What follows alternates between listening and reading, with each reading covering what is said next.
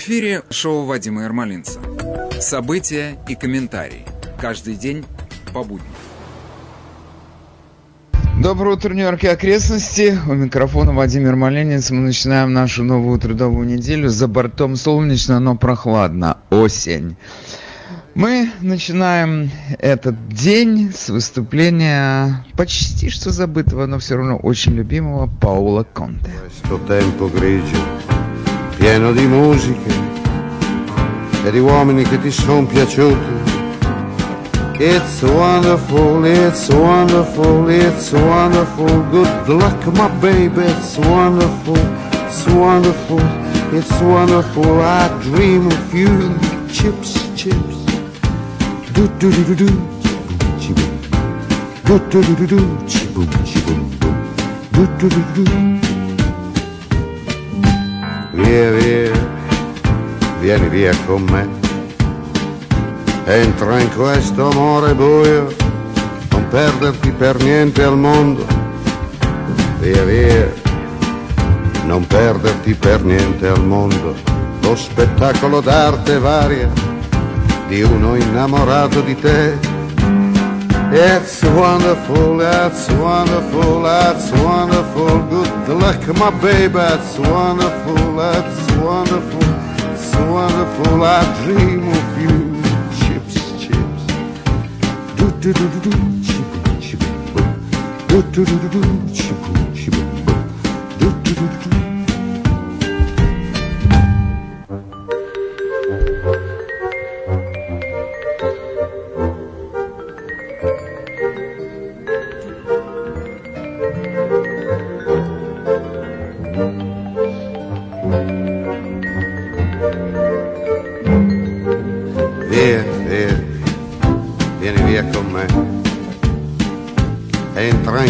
questo amore buio, pieno di uomini.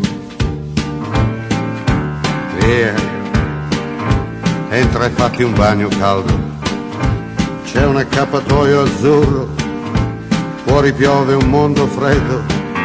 That's wonderful, that's wonderful, that's wonderful. Good luck, my baby, that's wonderful, it's wonderful, that's wonderful. I dream of you. Chips, chips, chips.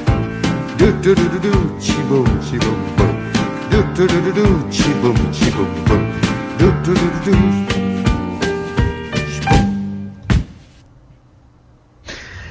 Это был Паула Конте. Иногда так не слушаешь какую-то песню годами, потом она вдруг всплывает в памяти, думаешь, дай послушаю. И вы знаете, часто так случается, что в памяти, оказывается, она все-таки была лучше, чем по-настоящему. С чем это связано? Наше восприятие музыки, видимо, меняется. Я так думаю. Но не все. Есть какая-то музыка, которая ты к ней обращаешься и проверяешь ее, и проверяешь а она уже несколько веков Моцарт или Бетховен. Хорошо звучит по-прежнему.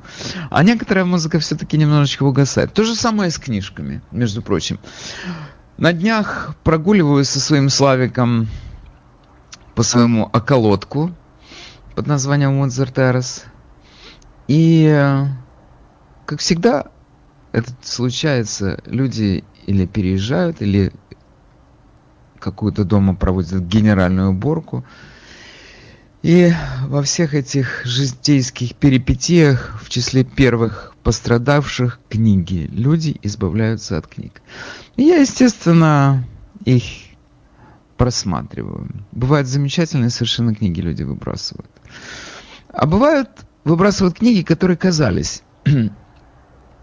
замечательными. И вот на днях нахожу такую книгу. Джонатан Фрэнзен. Если вы помните, был момент, когда он просто был, ну, невероятно популярный. Просто его проталкивали где только можно было его протолкнуть. И у него была такая книжка, называлась Corrections. Она была выдвинута и, может быть, получила какие-то большие премии, но это был просто супер бестселлер. Я так предполагаю, что эта книжка на долгие годы сделала его состоятельным человеком. Конечно, в зависимости от того, как он расходовал этот гонорар. Но если бы жил скромно, то на долгие годы он бы жил припеваючи. Но я сейчас прошло сколько лет с появления этой книжки? Ну, может быть, лет, если я скажу 15, я не ошибусь. Какие у меня остались о ней воспоминания? И я уверен, что среди моих слушателей есть такие, которые эту книгу прочли в то время, когда я, о котором я говорю, когда она была бестселлером. Помню, речь там шла о такой дисфункциональной американской семье, которая развалилась уже, и престарелая мамаша пытается собрать детей на Рождество, и у нее, и они приезжают, и всем до этого мало дела. Я думаю, елки-палки, это же вся литература вот такая вот американская. Ты за что не возьмись, это все про развал семьи, про какие-то несчастья. Ну, хоть что-то есть такое жизнеутверждающее. Я даже не могу сказать, не мог найти. Думаю, откуда это все взялось, откуда это все потащилось? Откуда вот эта вот такая любовь писателя пожаловаться на жизнь? Откуда это взялось? И так прикидываю, наверное, все-таки русские виноваты. Чехов, Три сестры, Чайка, ты это, это пьесы, которые вообще заложили основу русского и, наверное, мирового театра несчастные люди, которым плохо, которым скучно, которым нечем заняться.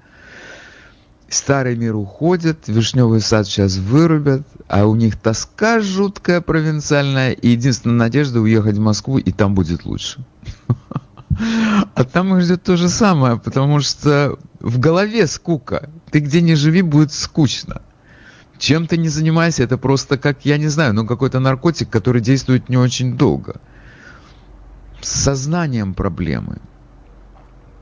Какая самая главная проблема сознанием? Оно становится, как только оно перестает быть религиозным, человек выпадает из этого эм, служебного круга.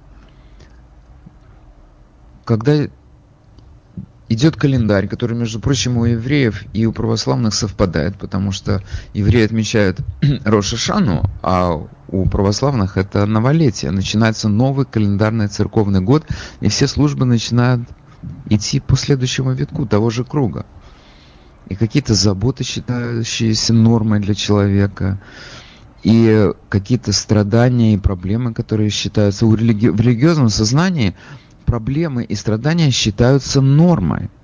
Это наша жизнь, и человек должен жить ее с достоинством, преодолевая все эти сложности. Но как только человек выходит из этого круга, он начинает, вот начинается Джонатан Фрэнсон, и начинаются эти страдания, и ой, как все плохо. А чего плохо? Ну, ну как, ну жить можно, конечно, но скучно, и что, ну окей, ти, моя мама там умер, еле тянет, и папа умирает, и умер. И ты так вспоминаешь, ну о чем это была книжка, так, по большому счету? Какие там глобальные проблемы поставил этот Фрэнсон? Это Лев Толстой, у которого Наташа Ростова нашла свое счастье семейное после такой трагедии, она потеряла князя Балконского, такого великолепного офицера, такого прекрасного человека. Вот это трагедия.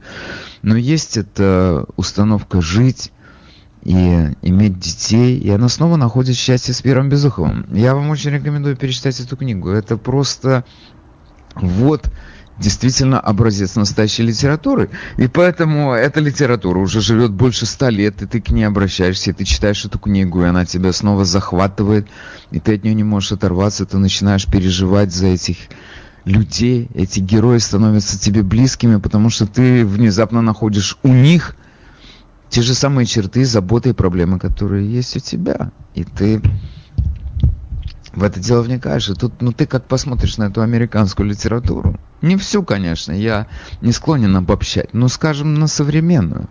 Назовите мне одну книгу, которая не о проблемах, а, бесход... о безысходности жизни. Все вообще это просто поразительно, может быть, но книги, которые удостаиваются этого звания бестселлера и премии и денег, это книги о мучительной жизни американского человека, у которого все есть по сравнению с, я не знаю, с теми же самыми русскими.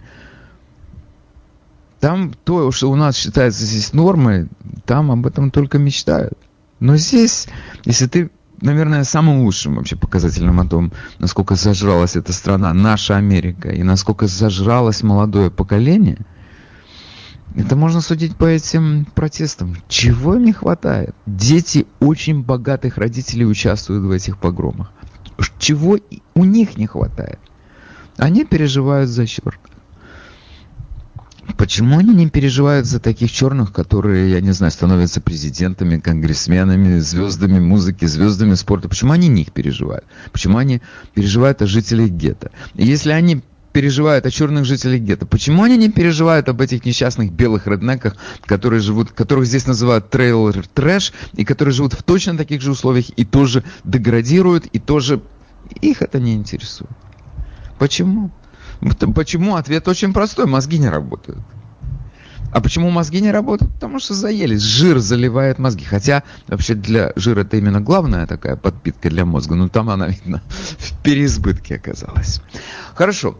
Из новостей я... у нас, конечно, самая главная новость. Это ушла из жизни член Верховного суда Соединенных Штатов Рут Бейдер Гинзбург, или как ее называли сокращенно RBG похоже на RPG. Но э, для меня было...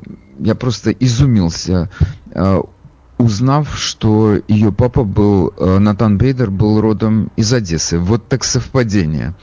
Э, ну, хорошо. Я э, должен сказать, что вот девочка родилась здесь, э, в Бруклине. Жила семья, семья жила на Флетбуше. Там, между прочим, были такие очень пристойные районы, э, и, которые считались фешенебельными, ходила в консервативную синагогу. Причем девочка настолько быстро схватывала на лету все, что в летнем лагере, еврейском летнем лагере в Апстейте, ее называли Кемп Раби, лагерный рабай. Она там так себя проявила. Потом она совершенно прекрасно училась. Она училась здесь у нас в Карнальском университете в Итаке. Это чудеснейшее, красивейшее место э, в Апстейте и на берегу озера Сенека. И она кончила э, с высшими баллами из всех э, своих однокурсниц. Вышла замуж за резервиста и уехала с ним в Агая. Но еще пропустил важную и интересную деталь. В университете ее э, педагогом, ее профессором литературы был великий Владимир Набоков. Как это сказалось на том, как она писала? Она писала, я думаю, неплохо, потому что юристы должны владеть блестяще английским языком, и это один из тех факторов, которые учитываются при их при развитии их карьеры. В 93 году ее, да, прошу прощения, я э, немножко укоротил ее биографию. Важный такой момент. Она э, в Корнеле она не учила право, у нее другая была специальность. Но она, когда она попала в Агай, она там работала в службе социальной помощи где ее уволили, э, когда у нее родился ребенок. И для нее это был такой шоковой терапией, потому что она поняла на своем примере, что женщина не очень защищена законодательно в этой стране. Потом она э, приехала с мужем, вернулась в Нью-Йорк, поступила в Колумбийский университет на э, юридическую школу, которую окончила тоже с блеском. И она была в числе девяти женщин на своем курсе из 500 учившихся там людей.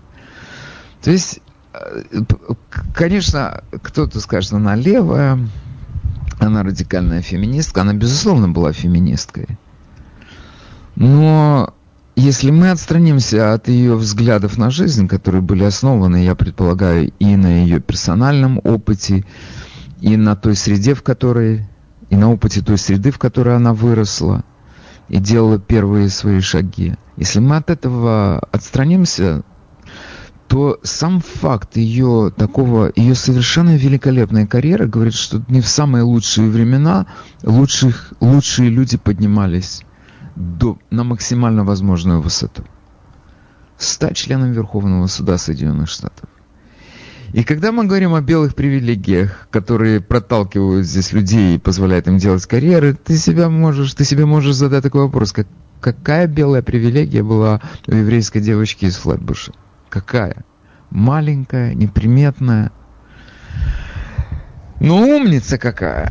И в 93 году ее э, президент э, Билл Клинтон выдвинул ее кандидатуру на пост члена Верховного суда. Ее э, довольно долго длились дебаты, 50 дней, хотя, э, да, 50 дней, и э, она заняла свой пост, где они отзывались как о человеке в высшей степени принципиальном и э, культурном, достойном, и ее самым близким ее судьей был человек совершенно противоположных идеологических взглядов. Консервативный судья Антонио Скале. Они были оба э, страстными поклонниками итальянской оперы, и между ними были настоящие дружеские отношения. И для меня это остается просто загадкой. Это каким нужно обладать я не знаю, характером или сознанием, которое способно вместить эту информацию о том, что этот человек о многом думает не так, как ты, но тем не менее найти какие-то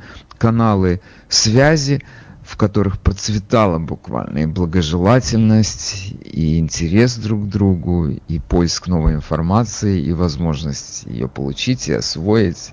И все это не касаясь главного – политических взглядов. И я себя спрашиваю, а я так могу? И судя по опыту своего общения с окружающим миром, я должен со вздохом сказать, нет, не могу.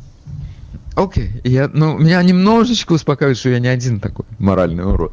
Хорошо, теперь я э, вернусь еще к э, Рут Бейдер Гинзбург и всей сейчас войне, которая у нас снова начинается. Ну, у меня есть несколько новостей, которые... Это действительно новости, которые, мне кажется, важно донести до вас. Наверное, самые занятные э, новости является то, что здесь у нас в Вильямсбурге, где я не ожидал, что такое может э, произойти на North Северной 15 стрит э, между Уайс Авеню и Бэнкер стрит в Вильямсбурге. Э, проходила с субботы на воскресенье э, гулянка, блок-парти, как ее называют. Ее, у нее было второе название Small Business Owner Protest. И во время этой гулянки на довольно большом участке этой улицы написали как это здесь называется мюрал? Мюрал это фреска, но нам кажется обычно, что фрески это то, что на стенах. Ну, на худой конец на потолке. Ну, лучше на стене. Но на асфальте, когда пишут, это мюрал. Они говорят, что это тоже мюрал. Самая большая у нас такая фреска напольная, э, нанесена перед э, небоскребом Трампа на Пятой авеню. Там написали Black Lives Matter. Лично Хизонер и его соратник э, Эл Шарптон, они лично участвовали в покраске мостовой. Прошу прощения. И эм, сейчас аналогичную э, фреску сделали на North 15 стрит. Только с одной маленькой оговоркой. Они написали большими желтыми буквами F, я думаю, вы имеете, вы понимаете, о чем я говорю. F Кома и Деблазио. Огромная. И в пост, который об этом сообщила, и успели сфотографировать это все, и даже с дрона засняли, как это все сделали. Утром прилетел дрон и на всей, пролетел над всей этой улицей, засняв это для того, чтобы мы имели представление, насколько это было масштабное мероприятие. И ты думаешь, это чтобы такое написать, это, между прочим, не просто. Ты должен для начала расчертить мостовую. Вообще, вы можете себе представить, как можно расчертить мостовую? Это сложная задача. Потом нужно запастись таким достаточным количеством желтой краски для того, чтобы это сделать. То есть это, это работа на, ну я не знаю, сказать на несколько часов, да, это минимум на несколько часов. Я думаю, что это на полдня работа. Потому что когда нам показали, как э, Деблазио красит этот э, Black Lives Matter перед э, Трамп Тауэр, то я так понимаю, что это там снимали 5 минут. А всю, где он там взял рулик, э, в руки валик и покатал по мостовой немножечко. 5 минут. Вряд ли он больше мог это сделать. Ему это не надо, другие люди есть. Но там это тоже делали много часов. И здесь это называется блок-парти. Это не блок-парти, это люди специально собрались для того, чтобы это написать. И написали. Какой скандал? Вы себе не представляете, что было дальше. Дальше приехали на следующий день. Люди любовались какое-то время этой фреской замечательной. Потом приехали люди, которые специальные из паркового управления с черной краской, которые все это покрасили черным цветом. Скрыли преступление. Но шутка удалась. И мне понравилось. Хорошо, я единственное, чему я пока могу порадоваться. Я, кстати, не знаю, что из этого выйдет, но очень с интересом буду наблюдать развитие событий. Они будут искать виновных или нет? Они отправят детективов, которые будут... Э, это, это много народу должно было участвовать. Они не должны за это отвечать. Я не знаю, но это будет занятно. Хорошо. Теперь у нас еще тут возникла одна тема, которая, мне кажется, важная. И отчасти связанная с э, этой фреской перед домом Трампа. Значит, э, вы, наверное, может быть, слышали эту новость уже, может быть, нет, но наш э, генпрокурор Вильям Бар, он сказал, что у нас есть три города в стране, которых он, которые он назвал анархистской юрисдикцией или э, юрисдикцией анархии, как угодно. Мне нравится больше анархистская юрисдикция. И он назвал эти города. Это, естественно, Портленд, это, естественно, Сиэтл, и третьим оказался Нью-Йорк. Я, честно говоря, даже не ожидал. То есть я знаю, что у нас тут большие проблемы с охраной права и порядка. Преступность у нас тут зашкаливает.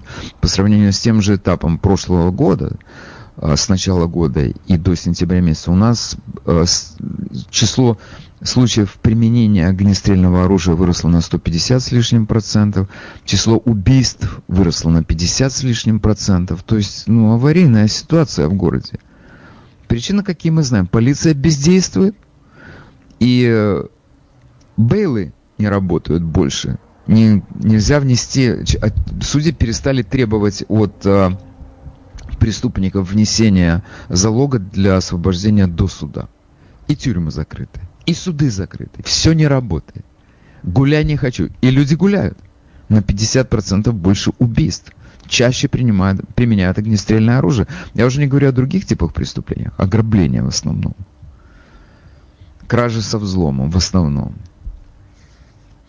И генпрокурор Бар объявил три города страны юридической, э, анархистской юрисдикции. Значит, э, чем это, как это чревато для нас – сократят финансирование. Дело в том, что ежегодно э, наше Министерство юстиции, наша генпрокуратура, она выделяет средства для поддержания местных органов охраны права и порядка, полиции.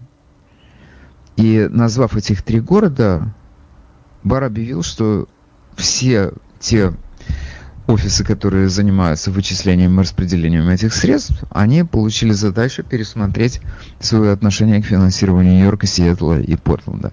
Я вам так скажу, мне, конечно, до Портленда и до Сиэтла не очень много дела, потому что я там не живу, и вы. Так, в общем, я бы хотел, конечно, безусловно, чтобы там навели порядок. Но мы сталкиваемся с одной и той же историей во всех трех этих городах. Администрация и горсоветы поддерживают это. И мы говорим, ну если они это поддерживают, этих людей снова и снова избирают на эти посты, так кому можно обращаться? Кого, кого нужно винить? Этих начальников или тех людей, которых их выбирают? Пусть они займутся, чем они занимались, чем они должны заниматься. Пусть они выберут кого-то консервативного. Но я вам так скажу, и Сиэтл, и Портленд это уже десятилетия крайне левые города. Крайне. То есть даже Нью-Йорк в этом плане, может быть, им даже и уступает. Ну, когда я говорю о Нью-Йорке, я понимаю, что здесь живет масса людей типа меня, которые имеют представления такие же, как я, о Деблазио. Деблазио супер непопулярный человек. И чем нам э, грозит сейчас, о чем свидетельствует эта надпись, которая появилась у нас в Вильямсбурге, которую, к сожалению, закрасили. Но я уверен, что теперь будет спорт, и эта надпись будет чаще появляться и в других местах тоже. Но меня занимает такой вопрос. Э, можно как-то повлиять на этих людей, на Деблазио и Укома? Я не знаю, они, это два отмороженных, они просто не понимают, что от них хотят. Это сто процентов, они просто не понимают, что от них хотят. Они абсолютно уверены в том, что то, что они делают, это правильно. Я недавно смотрел на э, видеозапись встречи Деблазио с горожанами. Он, значит, сидит с таким серьезным лицом, прищурившись, и он кивает. Там какая-то пожилая женщина говорит, что страшно на улицу выходить. И он так кивает и прищурившись, такое лицо у него, как будто он глубоко воспринимает то, что она говорит. Но я так смотрю на него, и я знаю, ну хорошо, это такой парень очень ценный, как говорили в моем городе, у которого в голове вата мокрая, или я не знаю, чем она пропитанная, но он не понимает, о чем идет речь. Единственное, что он понимает, что это он уже решил дефинансировать полицию. Он уже отобрал у полиции 1 миллиард долларов. Он уже распустил э, подразделение, которое следило за порядком на улице, которое просто убирало этих, э, отправляло решетку вооруженных преступников. Что он пойдет на попятную? Я не уверен. Я не уверен, это нереально. Он этого не сделает.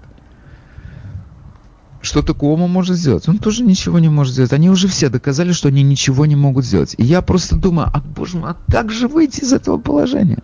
То, что сейчас, допустим, я предполагаю, что Трамп, наверное, он Бару подсказал, слушай, надо их придавить, этих мерзавцев. Они должны что-то делать в своем городе. Но я не уверен, что они что-то способны сделать. На что, на, что, на что расчет? На то, что мы окажем на них давление, я не уверен. Они, когда попадают на свои посты, эти негодяи, они уже знают, что все, они там на месте, и теперь они могут делать все, что они хотят.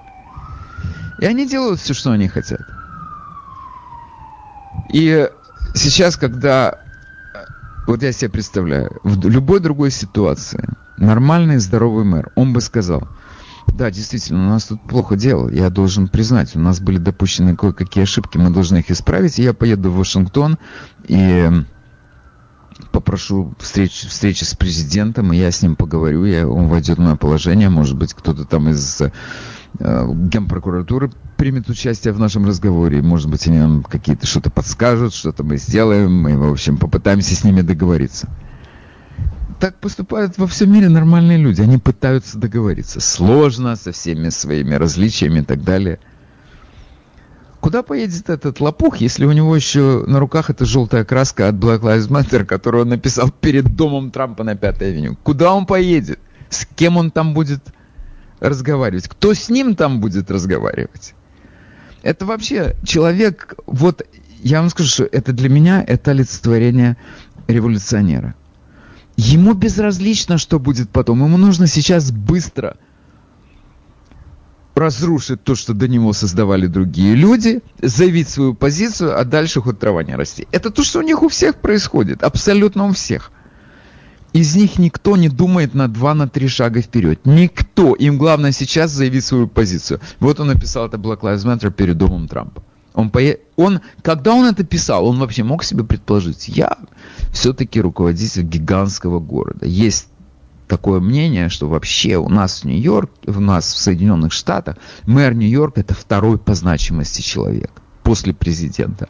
У нас есть такая немножко ироническое, конечно, мировоззрение, но имеет место. Это у нас второй по значимости человек. Так и есть, это гигантский город, им надо управлять, нужно быть настоящим менеджером. Как человек, который находится на таком посту, он идет на конфронтацию с президентом, к которому он может обратиться по какой угодно причине, не по идеологической. Вот я себе просто представляю какую-то дикую ситуацию. Какой-то шторм разыгрался в море и ударила сильнейшая волна по Нью-Йорку. И здесь просто наводнение, и затопление, и жертвы, и нужна помощь. Не надо, чтобы это были проблемы черных или проблемы синих, каких угодно. Это стихийное бедствие. Кому ты поедешь просить помощь, если ты только что написал это Black Lives Matter перед домом своего президента, перед входом в его дом. Куда ты поедешь? Это каким нужно быть кретином? Я не понимаю. Но вот это революция, они такие. Им не важно, что будет потом, им важно, что будет сейчас. И он не понимает того, что в городе э, живут люди других каких-то взглядов. И ты вместо того, чтобы мирить людей, ты становишься на сторону одних агрессивного суперагрессивного меньшинства, и ты поддерживаешь это, это суперагрессивное меньшинство ради чего? Потому что у тебя с ним одна идеология, но эта твоя работа не включает пропаганду каких бы то ни было идей. Твоя работа включает нормальную работу этого города, его жизнеспособность, его, я не знаю, какую-то функциональную состоятельность. Нет, ничего это нет. Его это не волнует. Окей. В заключение я хочу поблагодарить всех тех, кто проголосовал за него два раза. не один, а два раза. Ребята, большое вам спасибо. Вы действительно сделали для города просто подарок. Всем нам сделали. Большое спасибо. Хорошо.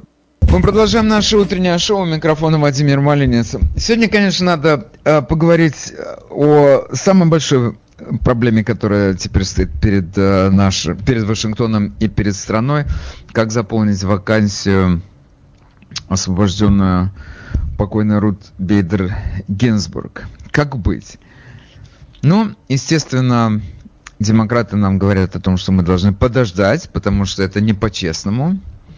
А республиканцы говорят, что надо немедленно воспользоваться такой возможностью редкой. И самая большая проблема в том, что не все республиканцы так считают. Итак, вот я бы хотел э, сейчас высказать свое мнение по этому поводу, как обычно, для затравки. А там уже и вам дам возможность высказать свое мнение.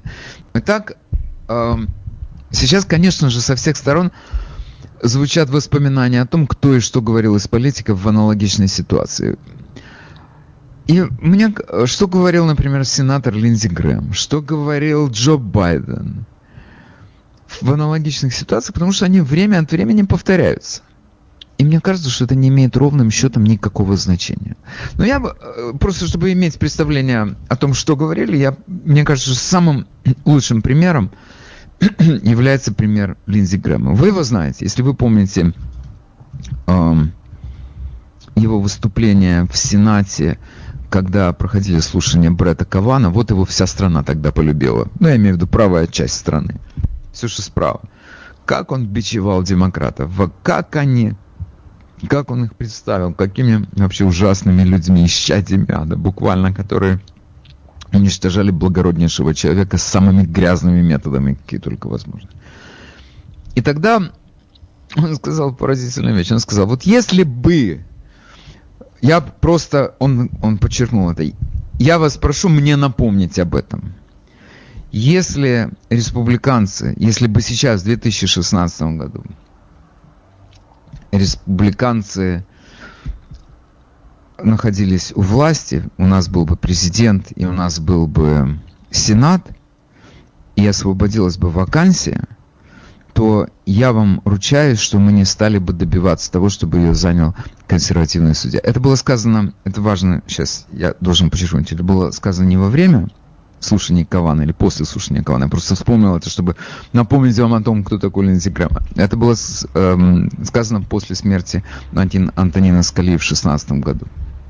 И тогда он сказал, если бы сейчас у власти были республиканцы и в Сенате, и в Белом доме, мы бы не стали э, проталкивать своего человека. Мы бы дождались э, того, что придет новая администрация, новый состав Сената, и тогда бы они сами решили, кого им выбирать. Если это республиканцы, останутся, хорошо. Если демократы, значит демократы. Это он сказал в 2016 году.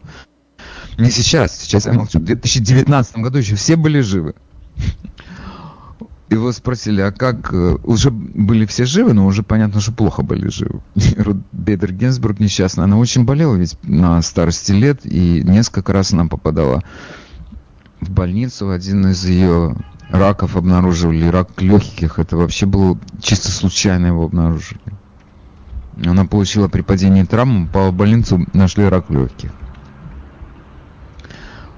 Когда в 2019 году встал этот вопрос о том, что Рут Бейдер Генсбург может освободить это место, она сказ... он сказал, займем немедленно. Ты же вот совсем недавно говорил. Я вам скажу, я, конечно, поскольку человек правых взглядов, я бы вам мог кого-нибудь из левых привести, их аналогичные высказывания. Но тут дело в другом. Не имеет никакого значения. Мы имеем дело с политиками, они стыда не имут. Они сегодня будут говорить одно, завтра они говорят будут другое. И поэтому цитировать кого-то из них не имеет никакого смысла. Потому что будет третий случай, они в третьем случае найдут еще третий вариант какого-нибудь ответа. Несущественно. В конечном итоге существенно, как они голосуют в данный момент. Теперь еще вдруг всплыла эта история. Ее внучка Сара сказала, что бабушка, умирая, сказала мне, что она хочет, чтобы у нее единственная есть предсмертная мечта, это чтобы следующего судью назначила следующая администрация. Елки-палки. Ну хорошо, бабушка сказала. Как говорили в моем городе, говорите тоже. Это, это ее пожелание предсмертное не имеет абсолютно никакой юридической силы. Никакой. Zero. Zero. Не имеет, не имеет значения, что она сказала. И кому она сказала? Внучке. Она сказала или это внучка сказала, что она ей сказала? Что это такое? Что это за довод? Но интересно другое. Это то, которое, это заявление, которое Рут Бейдер Генсберг самолично э, сделала в 2016 году, когда умер Антонин Скали, ее любимый коллега. И я буквально в двух словах напомню, как это произошло. Это было интересно. Значит, Скале поехал к своим хорошим знакомым в Техас, и там он, ему было 79 лет, он, значит, там провел прекрасное время, он охотился на перепелов, э, поужинал с компанией, лег спать и не проснулся, умер во сне. Это, конечно, счастье, когда человек уходит во сне. Но 79 лет, у нас еще до 80 мы считаем более-менее активными людьми у нас в стране. Это несчастье произошло 13 февраля 2016 года, когда Обама уже был на выходе, но Сенат уже был в руках республиканцев. До следующих выборов президента с февраля до ноября оставалось сколько там, 8 с лишним месяцев. И президент Обама, естественно, выдвинул на вакансию своего кандидата. Это был судья Мерик Гарланд. Но поскольку Сенат находился под контролем республиканцев, то глава сенатского большинства Мич МакКоннелл отказался включать даже вопрос об утверждении кандидата в повестку дня. Потому что чем вообще, в чем сила большинства в Сенате или в Палате представителей? Самое главное, они назначают повестку дня, они ставят на голосование какие-то вопросы, могут не ставить. Как они проголосуют, непонятно, но они даже не ставят этот вопрос на голосование. И они не поставили на голосование вопрос об, о утверждении кандидатуры Мерика Гарланда. И тогда именно и стал вопрос, что а как же так, что вот, э, президент имеет право. А республиканцы говорят, он уже уходит, и поэтому он, мы уже следующий пусть выбирает, следующий президент. Какой будет, такой будет. И вот тогда Рут Бейдер Генсбург, она сказала замечательные слова. Она сказала, что у нас в Конституции ничего не говорится о том, что президент перестает быть президентом в последний год нахождения у власти. Вот это, это и есть правда жизни. Самое главное, на что мы должны обращать внимание. Если бы Трамп хотел выдвинуть своего кандидата не в, не в конце сентября месяца, а в начале ноября до 3 числа он бы имел право это сделать.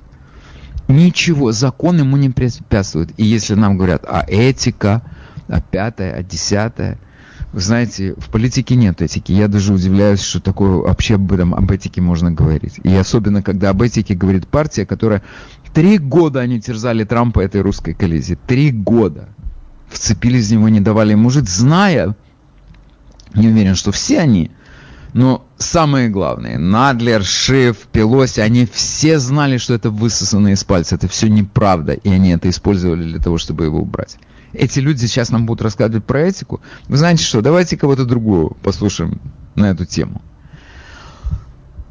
Такая история. Теперь, эм, если Трамп кого-то выдвинет, имеет полное право. И это главное, имеет полное право. Значит, э, вопрос, а кого он теперь выдвинет? Нам говорят о том, что кандидатура номер один – это судья из э, апелляционного округа, седьмого округа э, Эми Кани Барретт. Значит, для демократов это просто исчадие ада, с, с печатью на лбу, исчадие ада. Почему? Это совершенно выдающийся юрист, 48 лет, в расцвете сил. Она католичка, которая ходит в храм. То есть, как это здесь называется, практикующая католичка. У нас есть евреи, практикующие евреи, есть католики, практикующие католики. Но для них это ужасно, потому что есть какие-то вещи, которые носят чисто орнаментальный характер, а есть вещи настоящие. И вот практикующий человек это, это уже настоящий еврей, христианин, кто угодно. Он, значит, к этому серьезно относится. Она, между прочим, работала клерком у покойного Антонина Скали. У нее семеро детей. Она белая, голубоглазая блондинка, красавица, в моем понимании. ВАСП такой, что просто можно ставить печать на нее. ВАСП. И вот она теперь, значит, это кандидат номер один. Для наших демократов, я повторяю, это хуже ничего не придумаешь, потому что белая католичка, мать семерых детей, естественно, будет против их главного достижения. Это Roe vs. Wade, закон, который позволяет женщине э, делать аборты по своему пожеланию. Теперь следующее. У нас там список кандидатов. Вы не думайте, в списке сказали 40 человек. Но, например, Wall Street Journal, они дали относительно небольшой такой список, по-моему, из пяти человек. Да, вот у них тут. Следующий кандидат это Барбара Лагоя. Сама фамилия вам о чем говорит? Она латиноамериканка. Ей 52 года. Она э, из э, Майами, и она кубинка по происхождению еще один неприятный человек для, э, для демократов, потому что у нас кубинцы это известные антикоммунисты. Кто еще? О других людях я скажу честно, я никогда не слышал раньше. Эллисон Рашинг из э, четвертого округа, назначенная, между прочим, на свое место в 2018 году Трампом. Это Томас Хардиман. Эм, и который заполнил ту вакансию, которая освободилась после того, как Горсуч перешел на работу в Верховный суд. И это, я так понимаю, это человек из Индии, а, судья Амул Тапар. Наш ответ Камали Харрис. Теперь вопрос. Нужно лезть в эту конфронтацию или не нужно? Это будет битва такая, что я думаю, что вся эпопея с Бреттом Кавана, она побледнеет. Потому что для демократов это будет их Сталинград.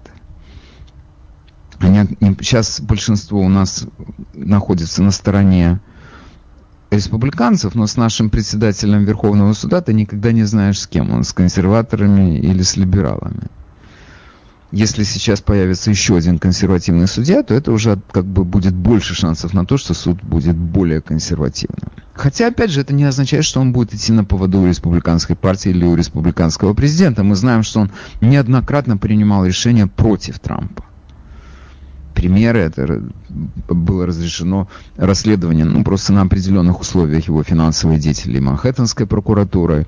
Это история с ДАКа, когда Верховный суд не поддержал президента. Одним словом, это не означает полной победы Трампа. Но, тем не менее, ориентация суда обозначится более четко.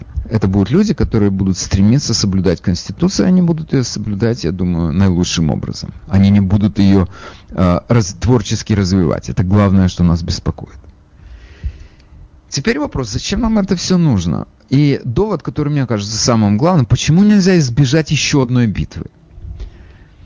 Почему надо обязательно конфронтацию такую устраивать, которая неизбежно еще раз поделит страну, еще раз появятся люди за, против, и в том числе самая большая проблема, что среди, среди республиканцев будут люди, которые не будут этого поддерживать. Уже есть такие, которые не поддерживают. Например, Лиза Мурковский, из, это сенатор из, э, от Аляски. Она сказала, что она против. А как себя поведет этот наш деревенский идиот Мит Ромни? А как себя поведет э, из нашей левоватая Сузан Коллинс, а как себя поведут те сенаторы, у которых сложные гонки в их штатах? Непонятно.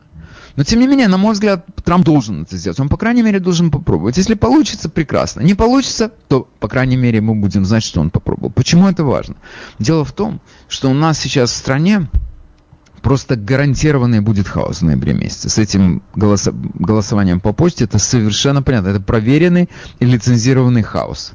Как это было у нас уже проверено несколько раз, в том числе у нас в Нью-Йорке.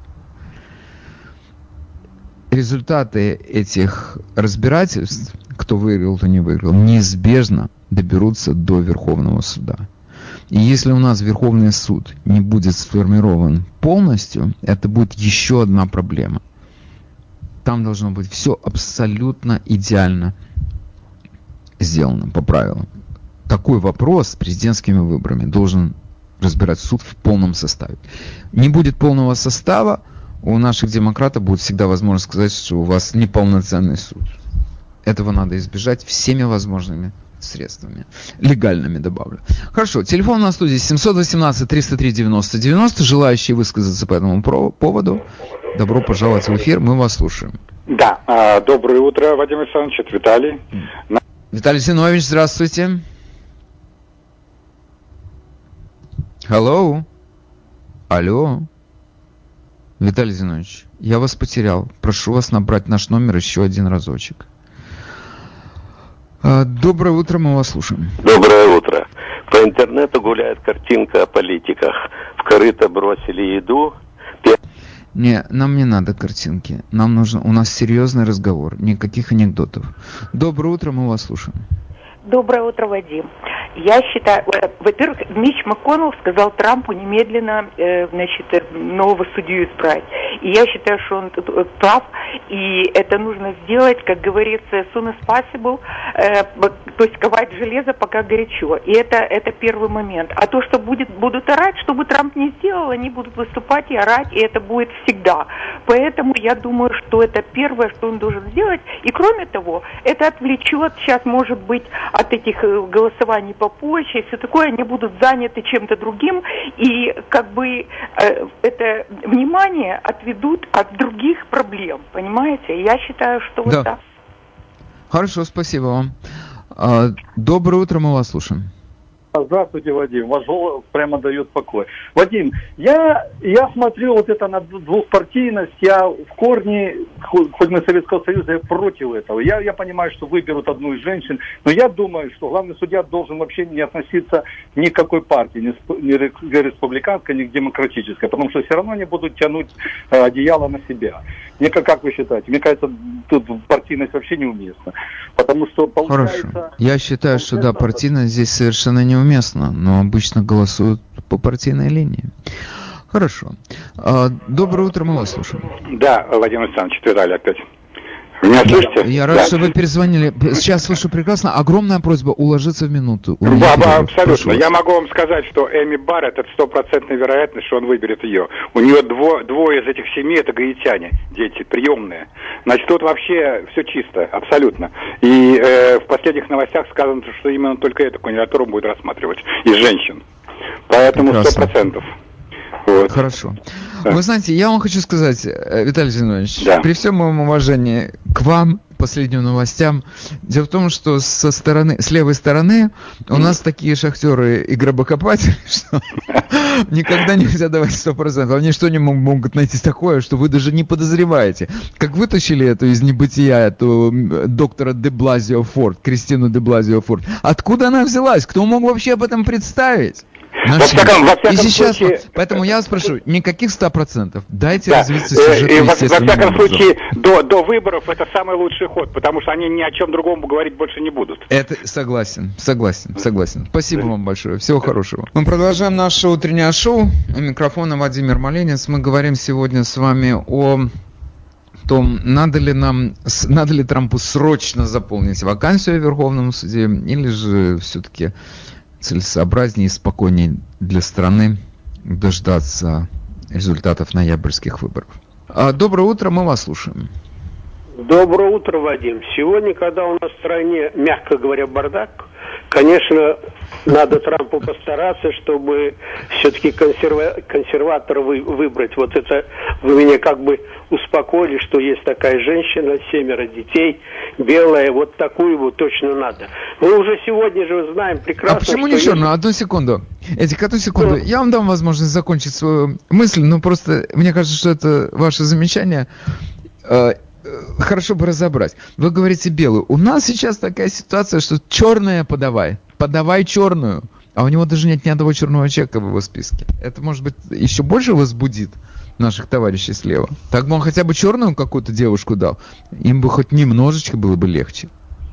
У нас с вами белая мечта. Сегодня черный наступает на нас, к сожалению. Очень сожалею об этом. Поэтому идет У борьба. меня, что значит, вы знаете, что вы меня не записываете в эту артель, э, где у нас с вами белая мечта. У меня такой белой мечты нет. У меня есть мечта, чтобы все было по-честному. Другой мечты у меня нет. Белая, черная. Я colorblind, я уже об этом говорил многократно. Ну, я об этом, потому что мы уже сегодня знаем, что даже после 3 ноября демократы скажут, что мы не признаем победу Трампа. А Трамп говорит, если я проиграю, это будет то, что у него украдут его победу. Поэтому борьба только после 3 ноября начнется. И, конечно, тут третья власть в этой стране, Верховный суд, и они будут решать, кто из них победил. Вот важно, самое главное, чтобы ну, для нас с вами нам нужен Трамп. Вы хоть с этим согласны? Безусловно. Нам с Ну вами сто процентов. И моей жене тоже, кстати. Я уже Слава богу, у нас тут есть что-то общее. Хорошо. Всего хорошего, Эдик. Будьте здоровы. А, Доброе утро, мы вас слушаем. Доброе утро, Вадим. Немедленно, немедленно и именно сейчас надо выбирать. Это первое. Второе, я вот два дня смотрю, чего носится так с Гинзбург. Кто она такая? Кто? Айдол такой или что такое? Я обыкновенный человек. Но, но носится как с, с каким-то вождем. Ну, я думаю, что она не очень обыкновенный человек. Я все-таки предполагаю, что люди, которые попадают на такие позиции, ее э, карьера просто блестящая. Вот я ничего другого про это не могу сказать. И, ну, и ее карьера, я думаю, может служить образцом для подражания для многих людей. Это не имеет значения э, каких-то взглядов левых или правых, но ее карьера, это речь идет о ее таланте, о ее трудолюбии, о ее упорстве, о ее колоссальном багаже знаний, с которыми она пришла э, в Верховный суд. Я, э, когда вы говорите носится, то, ну да, есть с чем носиться, мне так кажется. Есть с чем носиться. Доброе утро, мы вас слушаем. Доброе утро, меня зовут Лев. У меня, вы знаете, э, немножко моральный аспект этой проблемы. Меня удивляет, человек долго болел, тяжело болел, и, зна, и знала давно о том, о том, что с ней происходит. В принципе, вопрос-то не только о ней, а вообще о наших небожителях. Скажите, пожалуйста, почему она заранее не ушла, чтобы не было вот такой свистопляски именно сейчас? Как вы понимаете, а почему люди, которые вот так обречены властью, не понимая или специально это создается, чем вопрос? Почему у них нет морали совсем? Уже можно отвечать? Да, спасибо. Хорошо, и вам спасибо. Мне кажется, что тут может быть только одно объяснение, что она осталась на своем посту, будучи очень больным человеком. До нее, между прочим, ушел со своего поста а, судья Энтони Кеннеди, консервативный прекрасный судья. Он сказал президенту Трампу, что я уже в возрасте, я хочу отдохнуть, и я не хочу, чтобы со мной что-то случилось в такой момент, когда непонятно, кто займет мой пост, поэтому я освобождаю его, ухожу в отставку добровольно, а вы на мою на вакансию, открывшуюся, уже назначьте, кого вы считаете нужным. У вас Сенат, у вас Белый дом, назначайте. И назначили Бретта Кавана со страшным боем, который длился, между прочим, три месяца. Но назначили Бретта Кавана. Теперь у нас такой вопрос. Почему в 2016 году, 4 года назад, 83-летняя Гинзбург не сделала а, того же самого? Почему она еще раньше не сделала этого, когда Сенат не был у республиканцев? Ответ может быть на этот вопрос только один. один. Она ни одной секунды не сомневалась в том, что победит Хиллари Клинтон. Ни одной секунды. И поэтому она не поторопилась уйти.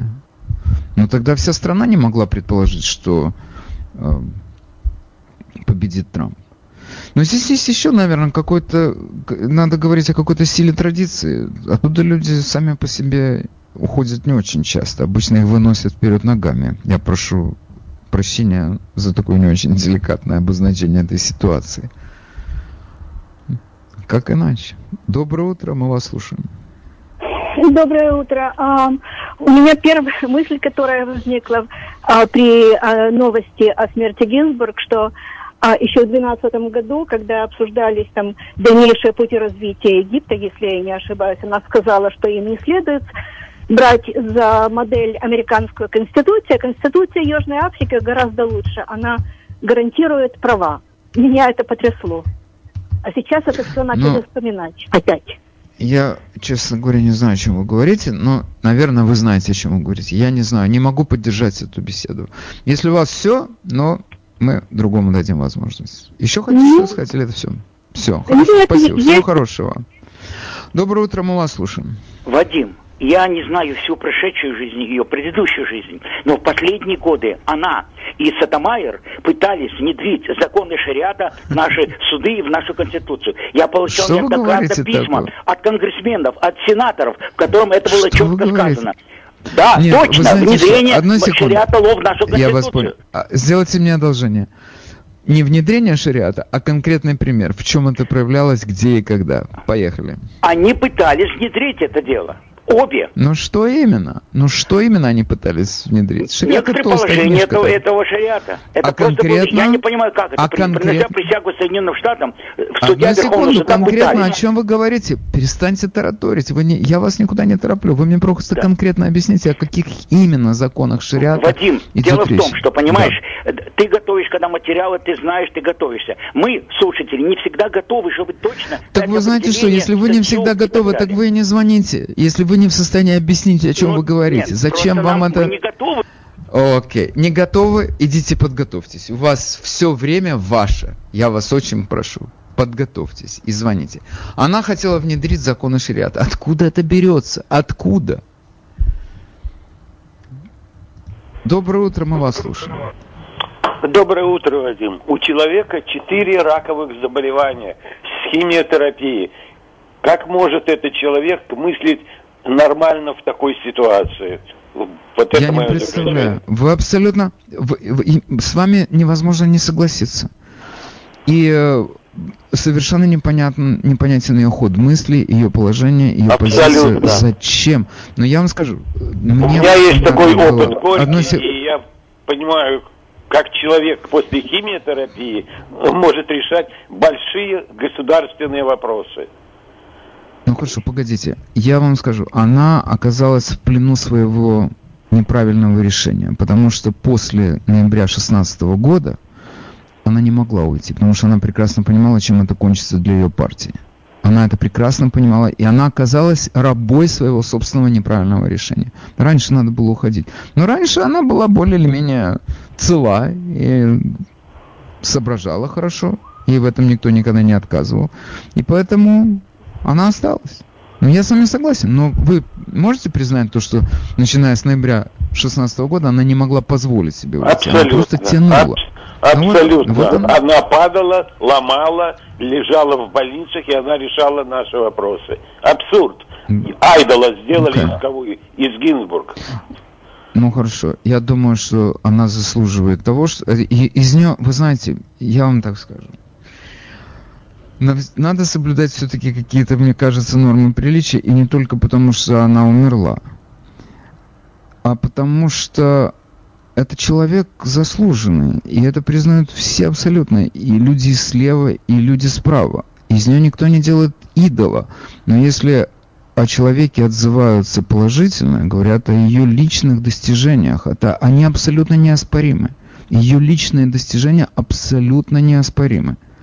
И говорить, что из нее сделали идол, это нельзя. Но человек, когда уходит, о нем вспоминают. И о нем вспоминают то хорошее, что вспоминают. Окей. Следующее выступление. Вы в эфире. Говорите, пожалуйста. Вы знаете, может быть, я не права, но мне известно, что под ее руководством было здесь принято вот это решение о браке, э, законном браке между мужчинами. То, что все извращения, фактически медицинские извращения, типа гомосексуалисты, транссексуалы и так далее, это все под ее руководством введено ну, в стране. Слушайте, это возмутительно. Это Хорошо, я вас понял. Большое вам Хорошо, большое спасибо. Спасибо. Значит, когда вы говорите, что это было принято под ее руководством, это бред сивой кобылы. В суде у нас заседает 9 членов равноправных, никакого руководства там нет. Речь э, шла не о разрешении извращений, а речь шла о решался вопрос о том, э, является ли дискриминационным решение администра... легислатур штатов в отношении однополых браков. И Конституция не, не имела ответа на этот вопрос, потому что такой вопрос вообще раньше никогда не, не, не включался в Конституцию. Но суд принял решение о том, что да, это дискриминация, потому что это дискриминация по половому признаку. Люди, э, что легислатура штата не имеет права отказывать в праве заключить брак однополым партнером. Вот все, что я могу сказать. Это было не ее, что она возглавляла. Она была одной из тех, кто принял это решение. Она возглавляла. Окей, большое спасибо. Хорошо, друзья мои, я смотрю на часы, у нас осталась минута до конца нашей передачи, и я на эту минуту оставляю вас единственным и неповторимым Паоло Конте. Всего хорошего, с вами был Владимир Малинец. Via, via. Neanche questo tempo grigio, pieno di musiche e di uomini che ti sono piaciuti. It's wonderful, it's wonderful, it's wonderful. Good luck, my baby, it's wonderful, it's wonderful, it's wonderful. I dream of you, chips, chips. Do do do do do, chiboom, do do do do do, chiboom, chiboom, boom. Via, via, vieni via con me. Entra in questo amore buio, non perderti per niente al mondo. Via, via, non perderti per niente al mondo. Lo spettacolo d'arte varia di uno innamorato di te